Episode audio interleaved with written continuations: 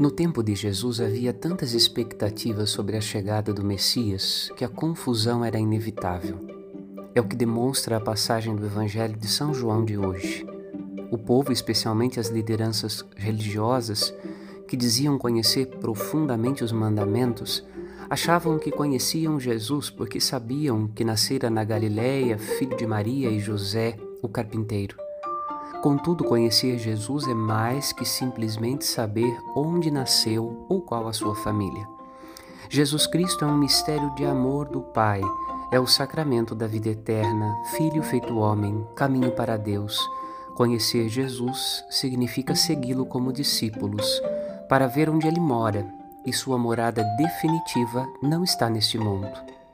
Ele mesmo disse: Eu vou para o Pai. Deus Pai é a casa do Filho de Deus casa que Jesus quis nos dar de presente. Meditemos. Padre Rodolfo.